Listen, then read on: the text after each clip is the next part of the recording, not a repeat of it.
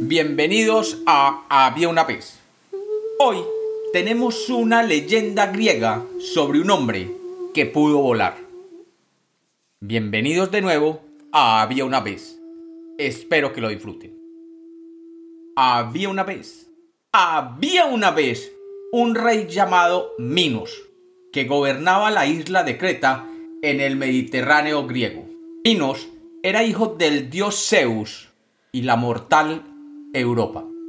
Un día, el rey Minos le pidió a Poseidón un toro para sacrificarlo en su honor.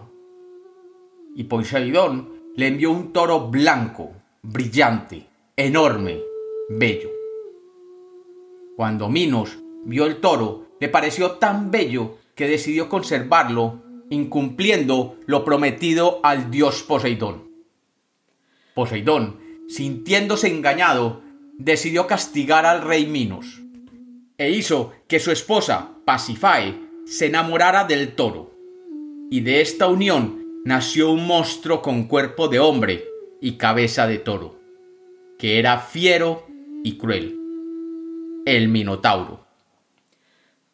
Por aquellas épocas llegó a Creta un hombre llamado Dédalo, que era reconocido como un hábil arquitecto, herrero, escultor y artesano. Dédalo había sido desterrado de Atenas, su ciudad natal, al ser acusado de matar a su sobrino Perdix, empujándolo desde un risco de una montaña. Y se dice que fue convertido en una perdiz por la diosa Atenea. Dédalo, desterrado, vagó por muchas tierras hasta que llegó a la isla de Creta. Cuando el rey Minos se enteró que Dédalo vivía en su isla, lo mandó a llamar y le pidió que le construyera un laberinto prisión para el Minotauro, la bestia que sólo comía carne humana. Dédalo, un hombre ingenioso, construyó un gigantesco laberinto con incontables pasillos en todas las direcciones que se entrecruzaban entre sí y que no permitían salir de él. El rey Minos encerró al Minotauro allí y encantado con el trabajo de Dédalo, le encargó muchos más trabajos. Pero Dédalo quería salir de Creta y recorrer otros lugares. Un día fue a visitar al rey Minos y le pidió que lo dejara salir de Creta.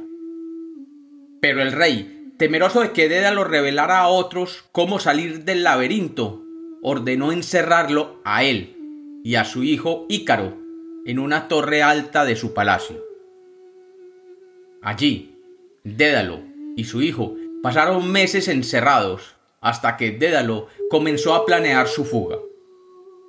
Desde la torre podía observar el vuelo de los pájaros y pacientemente fue llevando un registro de los diferentes movimientos que las gaviotas y los pelícanos hacían cuando estaban volando, y observó cómo ellas batían sus alas para elevarse, y cómo planeaban sin necesidad de mover sus alas, y cómo finalmente las alas las ayudaban a aterrizar.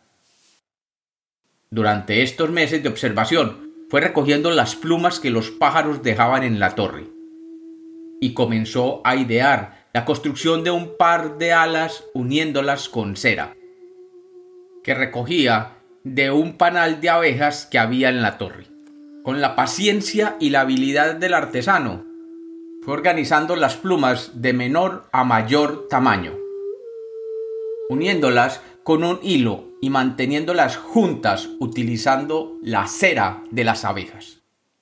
Luego, las pegó a sus brazos e imitando el vuelo de los pájaros, saltó de la torre, pasando sobre el palacio sin ser detectado.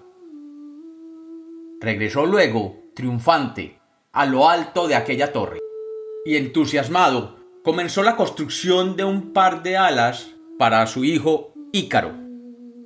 Luego, con cuidado, fue enseñando a su hijo lo que había aprendido al observar las aves volar y le explicó cómo podía imitar el mismo movimiento con las alas de plumas que le había construido. Finalmente, se prepararon para escapar volando de aquella torre. Dédalo le dio los últimos consejos a Ícaro. Vamos a volar con estas alas hacia el mar, hijo mío, pero debes seguirme siempre, y yo seré tu guía. Recuerda, nunca volar muy bajo, porque se te pueden mojar las plumas y caerías. Igualmente, y esto es muy importante, no vueles muy alto, porque el sol puede derretir la cera de tus alas. Debes seguirme de cerca siempre. Y el momento llegó. Dédalo saltó de la torre, seguido de su hijo Ícaro, y juntos planearon al salir de la torre, y fueron ganando velocidad. Y ambos comenzaron a mover sus alas ganando altura y pasando sobre las murallas de la ciudad hacia el mar. Y desde lo alto podían observar la costa y los barcos del rey Minos en el mar. Todo iba según lo planeado. Dédalo iba adelante mientras se alejaban de Creta, e Ícaro lo seguía de cerca, manteniendo distancia entre el mar y el sol. Pero a medida que cruzaban la distancia, Ícaro se fue extasiando de sentirse libre como un pájaro, y comenzó a olvidar las instrucciones y recomendaciones de su padre. Y recordando el vuelo de los pelícanos y las gaviotas, comenzó a aletear fuertemente para ganar más y más altura. Y se sintió poderoso e invencible. Y empezó a subir y a subir, y a medida que se acercaba al sol, la cera de sus alas comenzó a derretirse y finalmente las plumas comenzaron a caer de sus alas. Por mucho que Ícaro movía las alas, no podía mantener la altura y comenzó a caer con sus alas destruidas. Y Dédalo, Dédalo vio como su hijo caía en picada desde las alturas hacia aquel mar y lo vio morir allí. Con el corazón destrozado, Dédalo bajó al mar y recogió el cuerpo de su hijo y lo llevó a la isla más cercana. Y allí, solo, enterró a su hijo amado que no quiso seguir sus instrucciones. Cuenta la leyenda que cuando Dédalo enterraba a su hijo, una perdiz, la perdiz en que Atenea había transformado a su sobrino, cantó alegre a su alrededor. Y como los cuentos nacieron para ser contados, esta es otra leyenda de Había una vez.